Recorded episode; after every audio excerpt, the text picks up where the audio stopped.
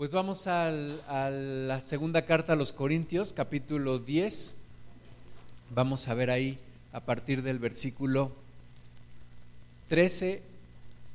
Dice, pero nosotros no nos gloriaremos desmedidamente, sino conforme a la regla que Dios nos ha dado por medida, para llegar también hasta vosotros, porque no nos hemos extralimitado como si no llegásemos hasta vosotros, pues fuimos los primeros en llegar hasta vosotros con el Evangelio de Cristo. Entonces, eh, la iglesia de los Corintios es una, la iglesia de los Corintios era una iglesia fundada por el apóstol Pablo. Él dice que él es padre espiritual de esta congregación. Él dijo, aunque ustedes tengan muchos años, solamente tendrán un padre en Cristo, pues yo los engendré. Entonces, una iglesia en donde Pablo está ejerciendo una autoridad que Dios le ha dado, no para destrucción, como dice también en la palabra, sino para edificación. Y entonces les está hablando que no se está extralimitando. ¿Qué quiere decir extralimitarse? Quiere decir ir más allá de los límites que se permiten. Entonces dice Pablo, no me estoy extralimitando porque ustedes son el pues, resultado de nuestra predicación, resultado de la obra que Cristo ha hecho en ustedes a través de nosotros. Y eh, por lo tanto dice, no nos extralimitamos, no nos gloriamos desmedidamente, sino conforme a una medida, a una regla que Dios nos ha dado. Entonces, está hablando acerca de la obra que empezó, que ahí ellos creyeron y cómo han ido creciendo en Cristo, pero que también es importante, pues muchas veces exhortar, animar, muchas veces reprender, ¿verdad? Porque esa es la labor de un pastor, o en este caso de, de un padre espiritual. Pablo está diciendo que no están extralimitándose, no están saliendo fuera de lo que Dios les está ordenando hacer. Y dice ahí, fuimos los primeros en llegar hasta ustedes eh, con el Evangelio de Cristo. Vamos a seguir leyendo. Versículo 15 dice, no nos gloriamos desmedidamente en trabajos ajenos, sino que esperamos que conforme crezca vuestra fe, seremos muy engrandecidos entre vosotros conforme a nuestra regla y que anunciaremos el Evangelio en los lugares más allá de vosotros sin entrar en la obra de otro para gloriarnos en lo que ya estaba preparado. Entonces, de nuevo dice Pablo, no nos estamos gloriando desmedidamente, sino que estamos no estamos gloriándonos en trabajos ajenos, como dice el dicho, no estamos haciendo caravana con sombrero ajeno, sino dice, estamos gloriándonos en esta obra que Dios está haciendo en ustedes. Y dice, después iremos a otros lugares, estaremos predicando en otros lugares, sin edificar en lo ajeno, sin edificar en donde ya alguien empezó a edificar, para no estropear la obra de Dios.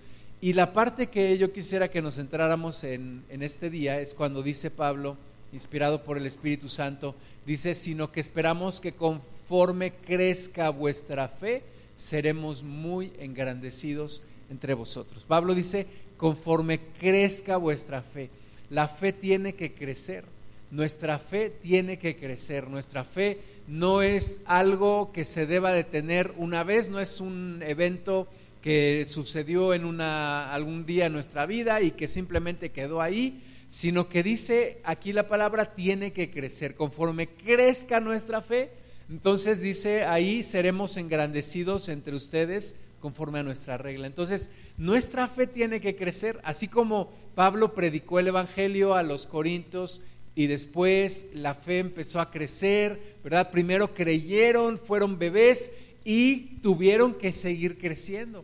El tiempo va pasando, sabemos en nosotros, nuestro cuerpo se va envejeciendo, los bebés van creciendo, los niños van creciendo, los jóvenes se van haciendo adultos y es una norma, es una regla de la vida. Todo lo que está vivo tiene que crecer. Lo que no crece está enfermo o está muerto. Así que nuestra fe tiene que seguir creciendo. ¿verdad? Ante todos estos problemas que hemos estado enfrentando, todos estas pruebas, esta pandemia, eh, situaciones de enfermedades, de problemas económicos, de problemas familiares, tantas cosas que se nos han venido, pero nuestra fe tiene que seguir creciendo para poder enfrentar estos problemas, para poder enfrentar estas adversidades y para poder salir victoriosos. Entonces, la fe tiene que crecer.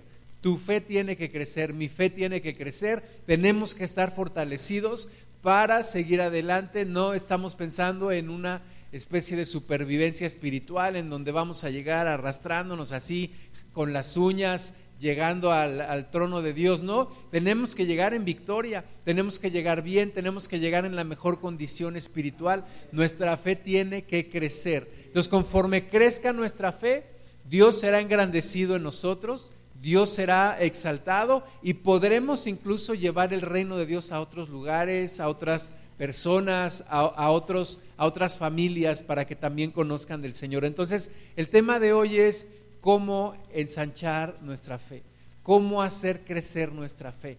Decirte que la fe no se tiene que quedar pequeña. Jesús dijo que el reino de Dios es como una semilla de mostaza, una pequeña semilla de mostaza. Si alguna vez has tenido una semilla de mostaza, es, es un granito pequeñito pero dice Jesús que se siembra y crece y se hace un árbol frondoso. Así tiene que ser nuestra fe. Si empezó en pequeño, tiene que seguir creciendo, tiene que seguir creciendo, tiene que abarcar toda nuestra vida, tiene que abarcar cada área de nuestra vida, de manera que todo en nuestra vida sea por fe. Todo en nuestra vida tiene que ser por la fe en Jesucristo. Vamos a ver Marcos capítulo 4, versículo 35. Está en la naturaleza de Dios hacer crecer. Está en la naturaleza de Dios extenderse. Si tú siembras una enredadera, vas a ver que la enredadera va a crecer, va a invadir todo el lugar donde pueda. ¿Verdad? Porque está en la naturaleza de Dios, así en lo que Dios creó. Y así tiene que ser nuestra fe, tiene que crecer, tiene que fortalecerse, tiene que florecer, tiene que extenderse. Marcos 4:35 dice, aquel día cuando llegó la noche les dijo, pasemos al otro lado. Y, despidiendo a la multitud, le tomaron como estaba en la barca y había también con él otras barcas, pero se levantó una gran tempestad de viento y echaba las olas en la barca de tal manera que ya se anegaba. Entonces Jesús empezó su ministerio allá en Capernaum, en esa zona de Galilea, dice el libro de Isaías que es Galilea de los gentiles, ahí empezó Jesús a predicar el Evangelio y cuando ya estaba eh, en un cierto nivel de conocimiento, o podemos decir de popularidad o de, fama, o, podemos decir de, de una cantidad de personas que ya lo seguían, Jesús le dice a sus discípulos, ahora pasemos del otro lado del mar de Galilea, vayamos del otro lado. Y a lo mejor sus discípulos le dijeron, pero Señor, si ya estamos bien aquí, ya eh, está floreciendo tu ministerio. Y Jesús dijo, no, vamos del otro lado. Tenemos que extender el reino de Dios porque está en la naturaleza de Dios crecer, extenderse, Dios no viene por algo pequeño, Dios quiere algo grande, algo maravilloso. En tu vida Dios no quiere un pedacito de tu corazón, Dios quiere todo tu corazón. Dios no quiere un área de tu vida, Dios quiere todas las áreas de tu vida y quiere que le compartas a tu familia y quiere salvar a tus amigos, quiere salvar a todos los que tú puedas alcanzar. Entonces tiene que crecer nuestra fe. Entonces Jesús dice, pasemos del otro lado. Pero entonces cuando ya le hacen caso, dice que estaban en la barca y se levanta una gran tormenta. Dice que había una gran tempestad de viento y, echaba las olas en la barca de tal manera que ya se anegaba. O sea, en la barca donde iba el Señor ya se estaba hundiendo porque venía el viento, echaba el agua adentro y estos pescadores experimentados como Pedro, como Juan o como Jacobo estaban ya verdaderamente alarmados porque estaban, estaba negándose, estaba hundiéndose la barca. ¿Y todo por qué? Porque Jesús había dicho, pasemos del otro lado. Y así muchas veces decimos, ay, mejor me hubiera quedado como estaba, mejor ni lo hubiera movido, ahora estoy enfrentando más problemas. Tiene que moverse la situación para que el reino de Dios se extienda, para que la fe crezca. Marcos 4:38, y estaba él estaba en la popa durmiendo sobre un cabezal. Jesús estaba durmiendo como un bebé. ¿verdad? La barca ya estaba hundiendo y, imagínate que estás ahí en el lago de Chapultepec y se está metiendo el agua y, y, y Jesús está ahí durmiendo como un bebé. Y entonces están espantados y le despertaron y le dijeron, maestro, ¿no tienes cuidado que perecemos? Y levantándose reprendió al viento y dijo al mar, calla, enmudece. Y cesó el viento y se hizo grande bonanza. Y les dijo, ¿por qué estáis así amedrentados? ¿Cómo no tenéis fe? ¿Cómo no tenéis fe? Entonces temieron con gran temor y se decían el uno al otro, ¿quién es este que aún el viento y el mar le obedecen? ¿Verdad? Jesús estaba durmiendo porque está confiado en Dios, está confiado que esa barca no se va a hundir, está confiado que está haciendo la voluntad del Padre y está ensanchando el reino de Dios y está haciendo que los discípulos hagan crecer la fe, hagan crecer su fe. ¿Verdad? ¿Te ha pasado cuando has entrenado algún deporte que tu entrenador te lleva al extremo, ¿verdad? Te dice, ahora ya dominas este estilo, pues ahora vamos a aprender este otro. O ya, ya corres tres kilómetros, pues ahora vas a correr cinco. O tu maestra en la primaria, pues ya sabes hacer las, las vocales, pues ahora te voy a enseñar todo el abecedario. ¿Verdad? Siempre nuestros maestros nos llevan a más, siempre a más. Un buen maestro no te va a dejar como estás, te va a retar, un buen entrenador, un buen coach no te va a dejar como estás, te va a llevar hacia más. Y Jesús lo que está haciendo con sus discípulos es ensancharles la fe, estirarles la fe, estresar la fe y por supuesto que llega a haber momentos de donde dices, pues ahora qué va a pasar, este, mejor me hubiera quedado como estaba, Jesús, mejor nos hubiéramos quedado del otro lado, ahí estábamos bien, aquí nos vamos a hundir. Jesús les dice, calmados. ¿Cómo? ¿No tienen fe? hagan crecer la fe, crezcan la fe. ¿Y qué crees? Del otro lado del mar estaba el endemoniado, aquel, los demonios, una legión de demonios en, en ese hombre. Y Jesús le predica, lo libera y viene una gran bendición sobre esa región. Entonces, tenemos que ensanchar la fe, tenemos que extender el reino, tenemos que seguir adelante, no quedarnos en donde estamos. Vamos a ver Isaías 54.1, dice, regocíjate, oh estéril, la que no daba a luz, levanta canción y da voces de júbilo, la que nunca estuvo de parto, porque más son los hijos de la desamparada que los de la casada, ha dicho Jehová. Entonces, si hemos estado estériles en algún área de nuestra vida, si hemos estado sin fruto en, algún área de nuestra vida, si el tema económico es nuestro coco, si algún problema familiar no hemos podido arreglar, dice aquí la palabra de Dios, regocíjate porque vas a dar a luz. Canta con júbilo porque más serán los hijos de la desamparada que los de la casada. Es decir, ensancha la fe, extiende tu fe porque viene algo de parte de Dios, pero tienes que tienes que creerlo. Ayer nos daba testimonio mi pastor Miguel López de cómo él a la edad de 15 años dice que él tenía un dolor de cabeza durante año y medio. Le empezó un fuerte dolor de cabeza que no lo dejaba ni de día ni de noche durante un año y medio. Y que un día eh, una mujer se sienta frente a él, una mujer cristiana, y le dice, ¿quieres que ore por ti? Oró por él, le entregó una Biblia, le dijo, mira aquí dice en Isaías que por su llaga ya fuimos sanados. Y dijo entonces, tú ya fuiste sanado y si ya fuiste es porque ya eres y si ya eres es porque ya estás. Ya estás sanado. Solamente lo tienes que creer. Dice que en ese momento le viene un dolor de cabeza como cien veces más fuerte. Pero la mujer le dijo, tú decides si crees. Tú decides si le crees las mentiras al diablo o si crees las promesas de Dios. Y dice que al tercer día el dolor se fue y se fue para siempre. Jamás regresó pero su fe se tuvo que ensanchar, su fe tuvo que crecer. Así, nuestra fe tiene que crecer. Isaías 54.2, ensancha el sitio de tu tienda y las cortinas de tus habitaciones sean extendidas. no seas escasa, alarga tus cuerdas y refuerza tus estacas, porque te extenderás a la mano derecha y a la mano izquierda, y tu descendencia heredará naciones y habitará las ciudades asoladas. Amén. ¿Verdad? Está diciéndonos Dios, ensancha tus tiendas, refuerza tus estacas, no seas escasa, extiéndete. Está hablando, normalmente cuando hablamos de esta palabra, hablamos acerca de un crecimiento en una congregación, pero es aplicable a nuestra fe.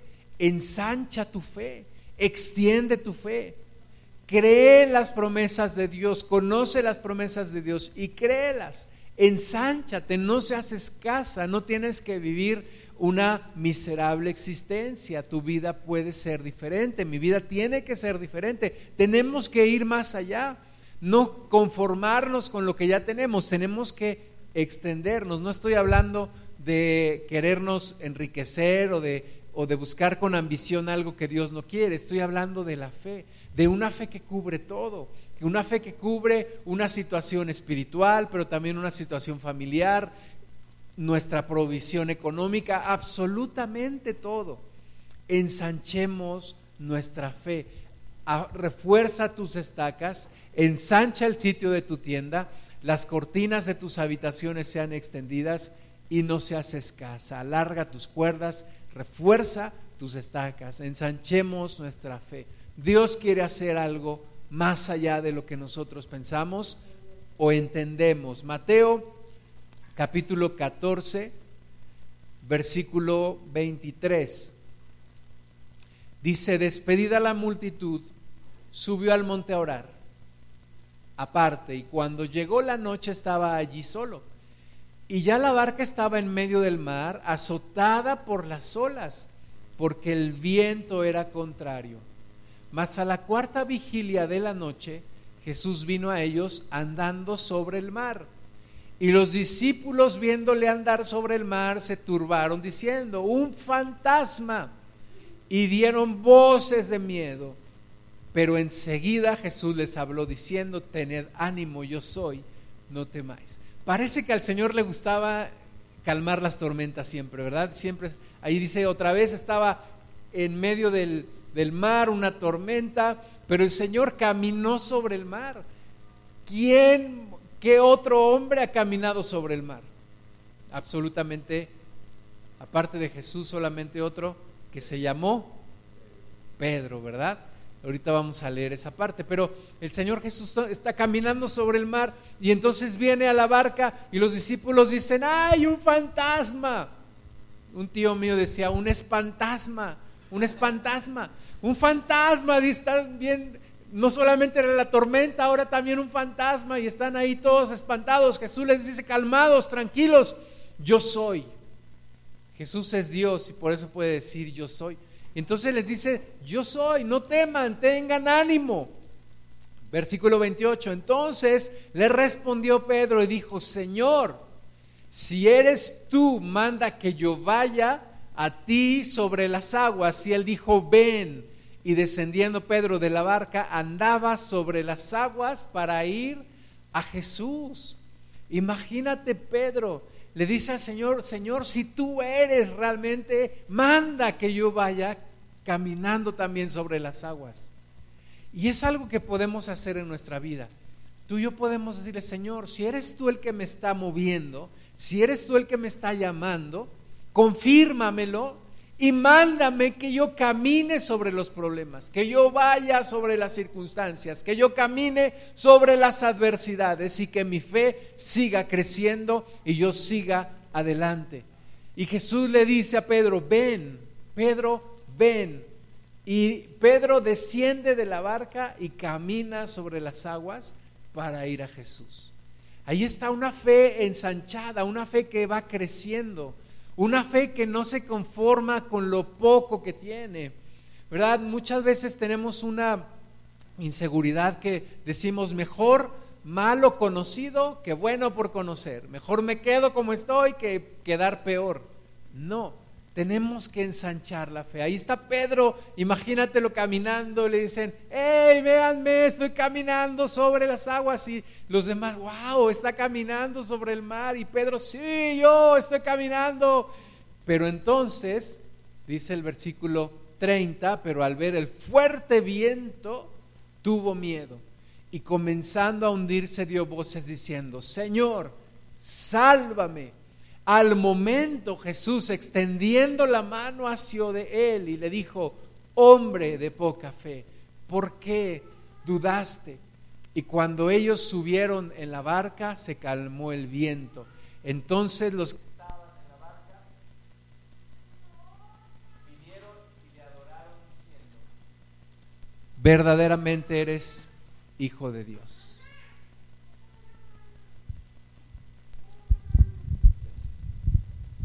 Entonces, cuando Pedro ve las circunstancias, ve los problemas, ve el viento, como nos ha pasado a nosotros, pero en ese momento podemos gritar, Señor, sálvame. Y Jesús en ese momento entra. Es que el Maestro está ahí a nuestro lado. No nos va a dejar solos. No nos va a abandonar. Es como, imagínate que estás aprendiendo a nadar y, y de repente te estás hundiendo, estás tragando agua me acuerdo cuando yo iba a unas clases aquí en, Pachuca, en, en, un, en una alberca, y entonces nos estaban poniendo un ejercicio, y entonces uno de los compañeros le digo, ¿vas tú? Me dice, no, yo, yo ya me desparasité, y ya, ya tomé mucha agua, ya, ya casi me ahogo. Pero ahí estaba el profesor agarrándonos cuando nos hundíamos o cuando algo pasaba, estaba al pendiente. Entonces Jesús así está, está al pendiente de nosotros, nos dice, ven, camina sobre las aguas, sí Señor, pero si me empieza a hundir tú me salvas. Y Jesús te dice, de acuerdo, de acuerdo, yo voy a estar contigo. Así que nuestra fe tiene que crecer, nuestra fe tiene que madurar, nuestra fe tiene que ir más allá de lo que ahora somos, más allá de lo que ahora entendemos. Efesios capítulo 1, versículo 15 dice, por esta causa también yo, habiendo oído de vuestra fe en el Señor Jesús y de vuestro amor para con todos los santos, no ceso de dar gracias por vosotros, haciendo memoria de vosotros en mis oraciones. Veíamos este versículo el viernes en el curso de la carta a los Efesios. Y dice ahí el apóstol Pablo, inspirado por el Espíritu Santo, que él se acuerda de la fe de los efesios, se acuerda del amor de los efesios, se acuerda de sus vidas, se acuerda del fruto que están dando y que continuamente los tiene en las oraciones. ¿Para qué? Versículo 17 para que el Dios de nuestro Señor Jesucristo, el Padre de Gloria, os dé espíritu de sabiduría y de revelación en el conocimiento de Él, alumbrando los ojos de vuestro entendimiento para que sepáis cuál es la esperanza a que Él os ha llamado y cuáles las riquezas de la gloria de su herencia en los santos.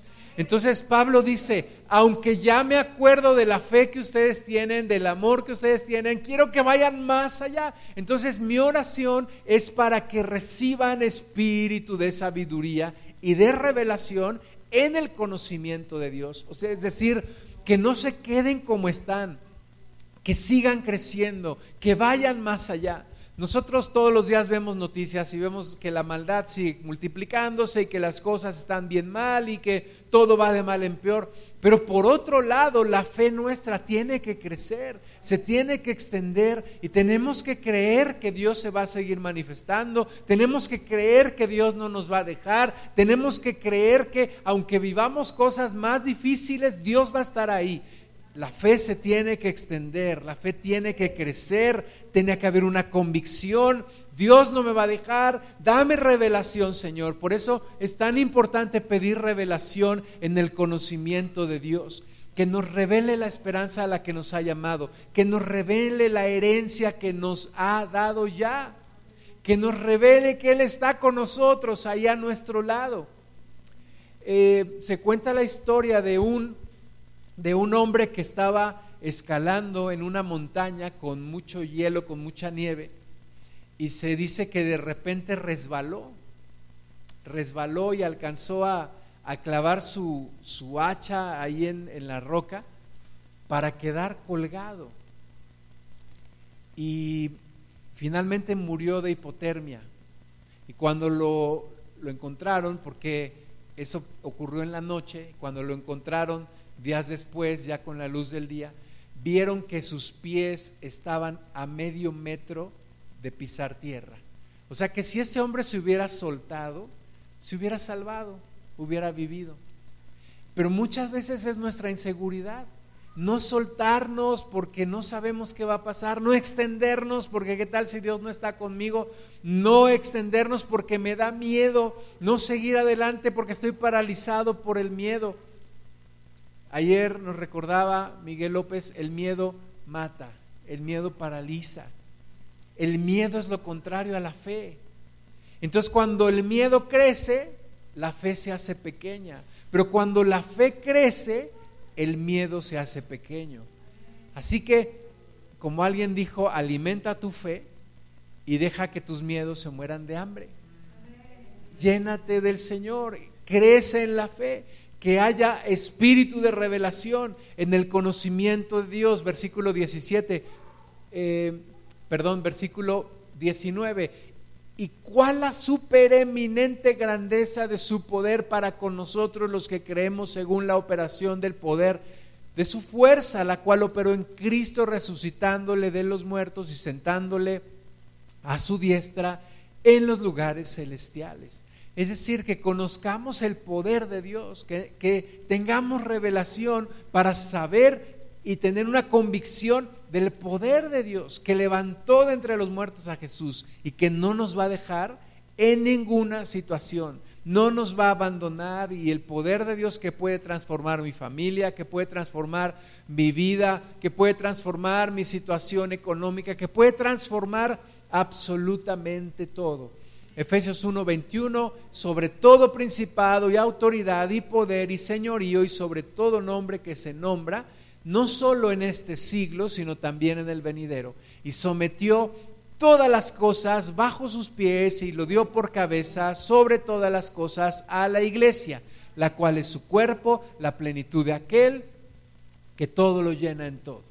Entonces, esa revelación es la que necesitamos, saber que el diablo está vencido, que el diablo está sometido, que el diablo está debajo de nuestros pies. El diablo no quiere que tú y yo lo sepamos, ¿por qué? Porque está muy cómodo, está muy seguro, guardando, como dice la palabra, guardando su casa, el hombre fuerte, pero si llega otro más fuerte, tiene que salirse y tiene que ser, ser echado fuera en el nombre de Jesús. Así que necesitamos esa revelación para conocer el poder de Dios, para conocer la herencia de Dios, para conocer la esperanza a la que nos ha llamado y para que nuestra fe se ensanche, nuestra fe se extienda. Como le dijo Pablo a los corintios, no sean escasos, no sean tacaños, es verdad, espiritualmente, ensanchados, les dijo, ensánchense, aún su corazón, ensánchense. ¿Cuántas veces nos da temor a abrir nuestro corazón. No es que ya fui lastimado, ya fui herido, no puedo abrir mi corazón. Abre tu corazón al Señor, deja que haya una sanidad, deja que haya una restauración, deja que haya una transformación, dale vuelta a la página, ve hacia adelante, hay mucha luz, hay, hay mucho futuro, hay muchas bendiciones de Dios. Tenemos que ensanchar la fe, tenemos que mirar hacia adelante. Marcos capítulo 5, versículo 24. Fue pues con él. Dice ahí, versículos antes, que había un hombre llamado Jairo, que era uno de los principales de la sinagoga, y que tenía una hija de 12 años que estaba enferma. Entonces Jairo va con el Señor, le dice, Señor, sana mi hija, está por morir. Y los judíos le decían, sí, hazle caso, por favor, porque él es, él es buen hombre y, hazle caso, Señor. Y ahí va el Señor, pero toda la gente va ahí con él y imagínate la bola de gente ahí porque lo seguían, el Señor donde estaba eh, llenaba casa y ahí dice el versículo 24, fue, fue pues con él y le seguía una gran multitud y le apretaban. Imagínate el metro Pino Suárez, un sábado a las 4 de la tarde, así la, la multitud iba. Entonces Jesús pues caminaba, yo creo, despacito porque la gente estaba ahí apretándolo, era una multitud, le apretaban. Pero dentro de esa multitud había una mujer, pero una mujer que desde hacía 12 años padecía de flujo de sangre y había sufrido mucho de muchos médicos y gastado todo lo que tenía y nada había aprovechado, antes le iba peor. Entonces fíjate, la hija de Jairo tenía 12 años, pero esta mujer tenía 12 años con flujo de sangre. La hija de Jairo 12 años de edad, pero esta mujer 12 años con este mal. ¿Qué tendría leucemia? Estaba completamente anémica, imagínate 12 años sangrando. ¿Cómo estaría la mujer? Además, de acuerdo a la ley judía, no podía salir de su casa y estar con las demás personas. Pero ella fue atrevida en la fe. Su fe creció. No fue una fe pequeña, fue una fe grande. Ella escuchó, Jesús viene por este lugar, es mi oportunidad. Tal vez sea la, la única oportunidad que tenga para ver al Maestro. Y entonces en medio de esa gran multitud, ahí como del Metro Pino Suárez, en la Ciudad de México, a las 4 de la tarde un sábado, esta mujer se abrió paso. Imagínate, me la imagino una mujer delgadita, después de 12 años de estar sangrando, pero yo no sé cómo se abrió paso, se metía entre la gente y ella decía, si tan solo tocare el manto de Jesús, seré sana. Y entonces ahí estaba la mujer había gastado todo lo que tenía, pero le iba peor. Versículo 27, cuando yo hablar de Jesús, vino por detrás entre la multitud y tocó su manto, porque decía, si tocare tan solo su manto, seré salva. No solamente decía seré sana, decía seré salva. Y ahí se abrió camino y entonces dice el versículo 29, y enseguida la fuente de su sangre se secó y sintió en el cuerpo que estaba sana de aquel azote. Eh, fue instantáneo, fue un milagro de Dios. Ella dijo, si alcanzo a tocar el manto voy a ser salva. Lo toca.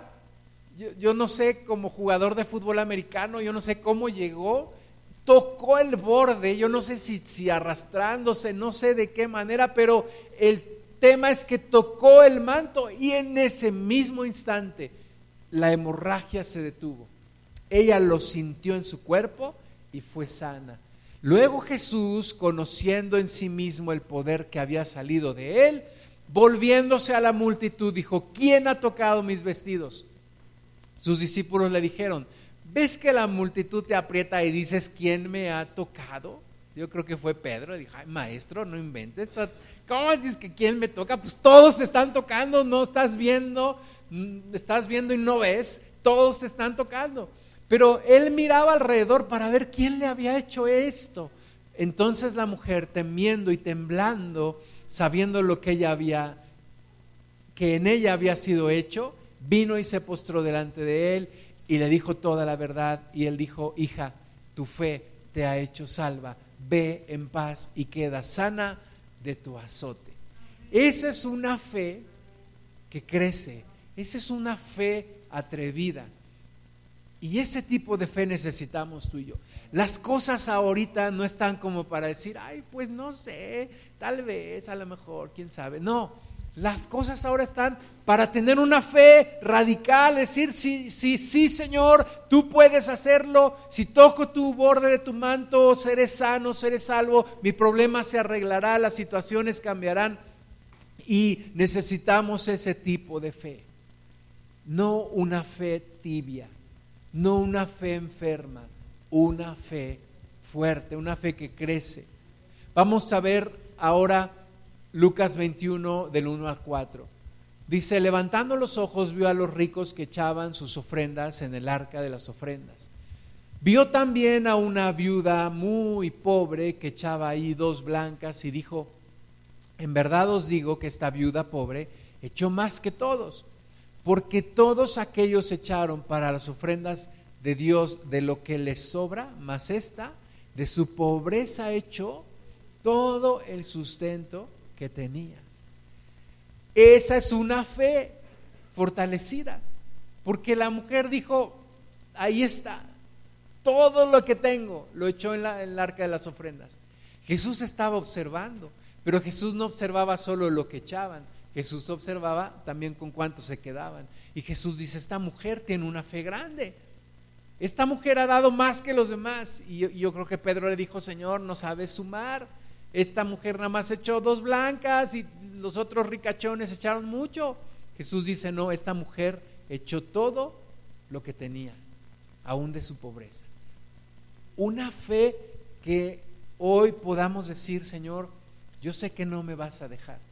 ¿Verdad? Vemos todas los pronósticos de crecimiento económico, vemos la situación, la inflación está disparándose de nuevo y estamos viendo que no se recupera el país y que hay muchos problemas y decimos, Señor, ¿qué va a pasar? Necesitamos fe para decir, no me vas a dejar, no me vas a abandonar y vas a seguir proveyendo en mi vida. Vamos a ver otro, otro caso en Lucas capítulo 7, versículo 1. Dice, después que hubo terminado todas sus palabras al pueblo que le oía, entró en Capernaum y el siervo de un centurión, a quien éste quería mucho, estaba enfermo y a punto de morir. Entonces, un centurión era un, el jefe de un grupo de soldados romanos. Eh, feroces estos hombres, ¿no? Imagínate un centurión, nada que ver con un judicial, ¿no? Del día de hoy, un, un hombre que no te daba miedo, ¿verdad? Pero este hombre tenía un siervo que estaba enfermo Ahora han tratado de, ensuciar el Evangelio y dicen que era su amante.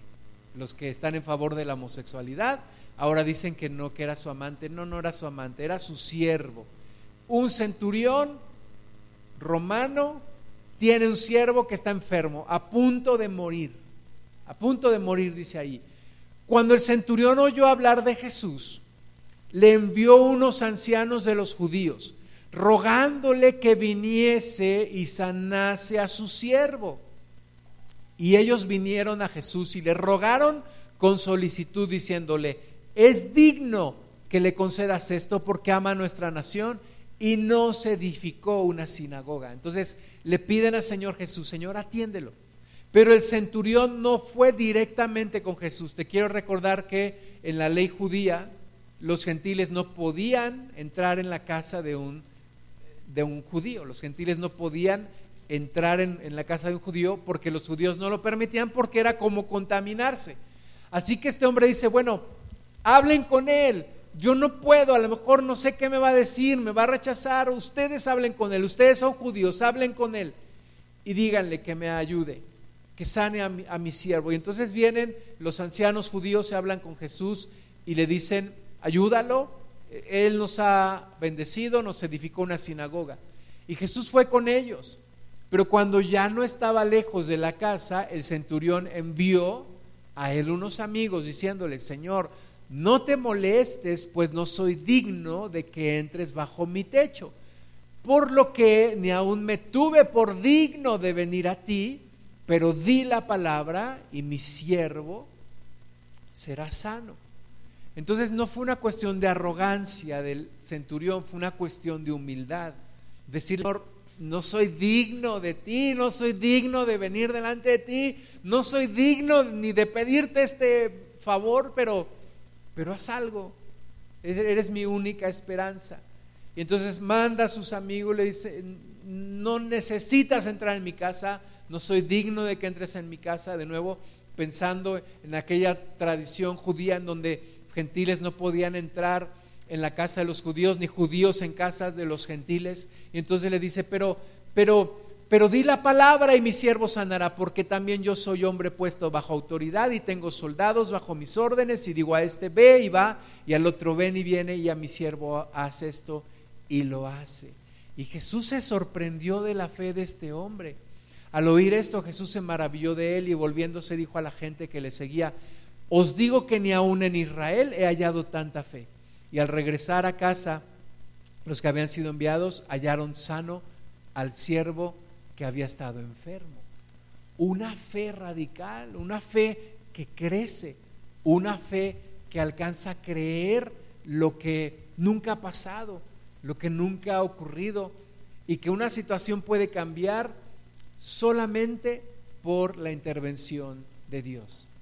Hebreos 11:33, lo que muchos han hecho por fe, dice que por la fe estos conquistaron reinos, hicieron justicia, alcanzaron promesas, taparon bocas de leones, apagaron fuegos impetuosos, evitaron filo de espadas, sacaron fuerzas de debilidad, se hicieron fuertes en batallas, pusieron en fuga ejércitos extranjeros. ¿Qué necesitas tú? ¿Qué milagro necesitas tú? Porque entonces, si una fe puede ensancharse, crecer, extenderse, creer, es lo que Dios necesita para operar.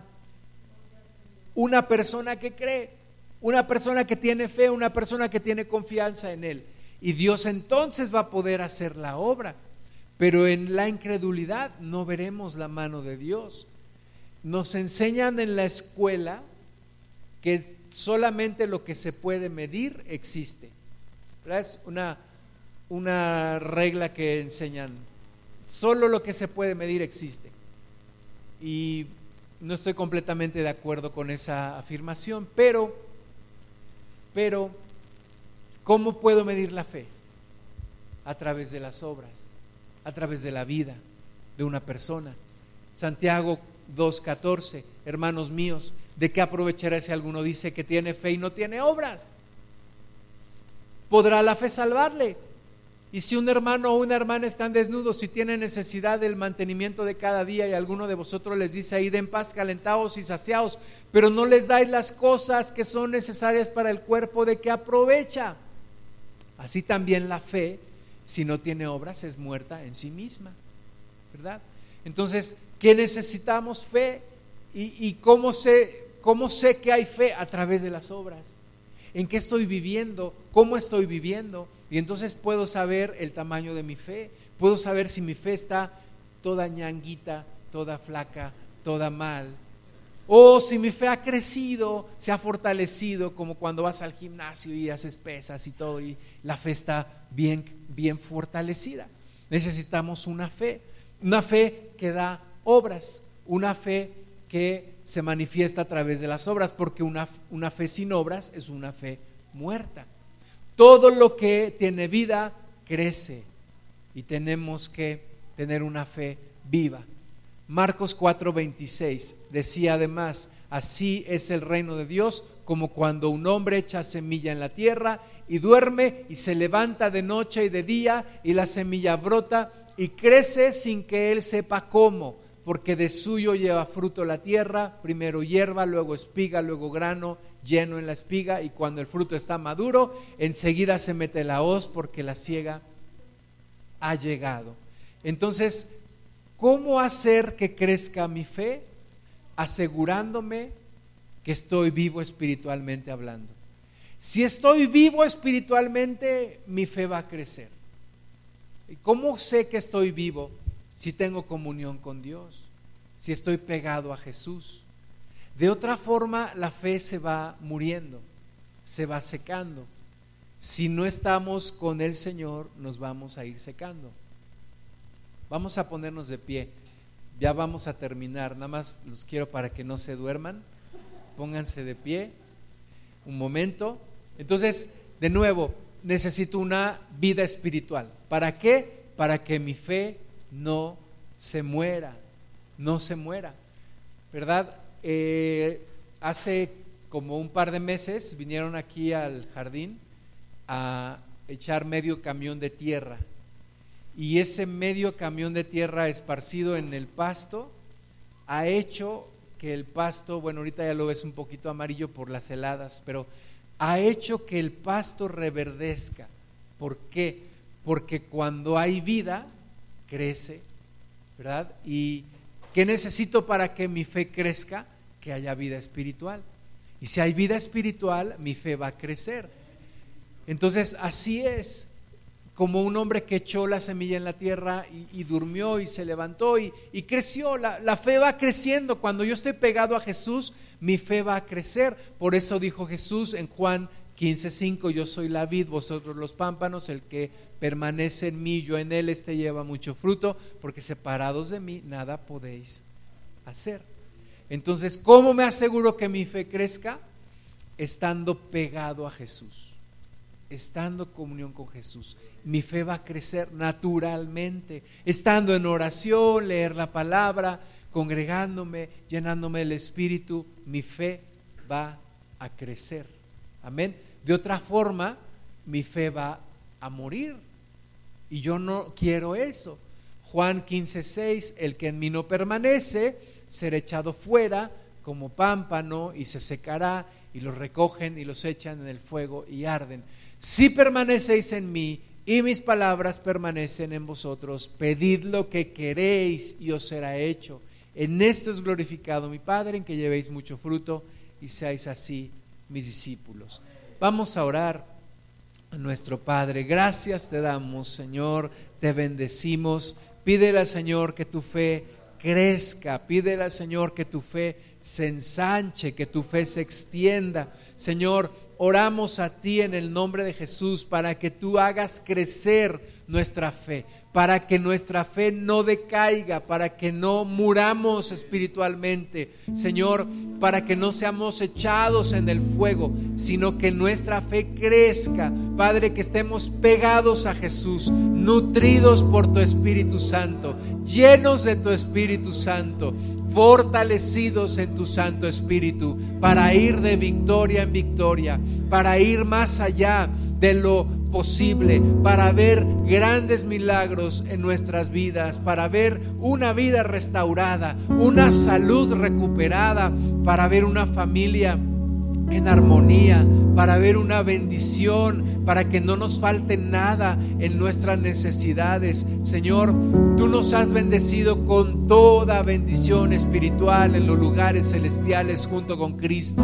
Y nuestra fe tiene que crecer para poderlo creer, para poderlo extender, para poderlo vivir, para poder vivir en victoria, para poder salir de toda derrota en el nombre de Jesús y para poder ver tu luz y para que tú te glorifiques, para que tú te magnifiques. Padre, yo te pido que mires la situación personal de cada una y de cada uno de nosotros y que nos ayudes, Señor, que esta fe crezca crezca como la raíz de esos árboles que se van abriendo camino y muchos de ellos rompen piedras, rompen rocas porque se extienden. Así se extienda nuestra fe, así se expanda tu reino y llegue a lugares en donde no había y entres en áreas de nuestra vida en donde todavía no te habíamos permitido entrar.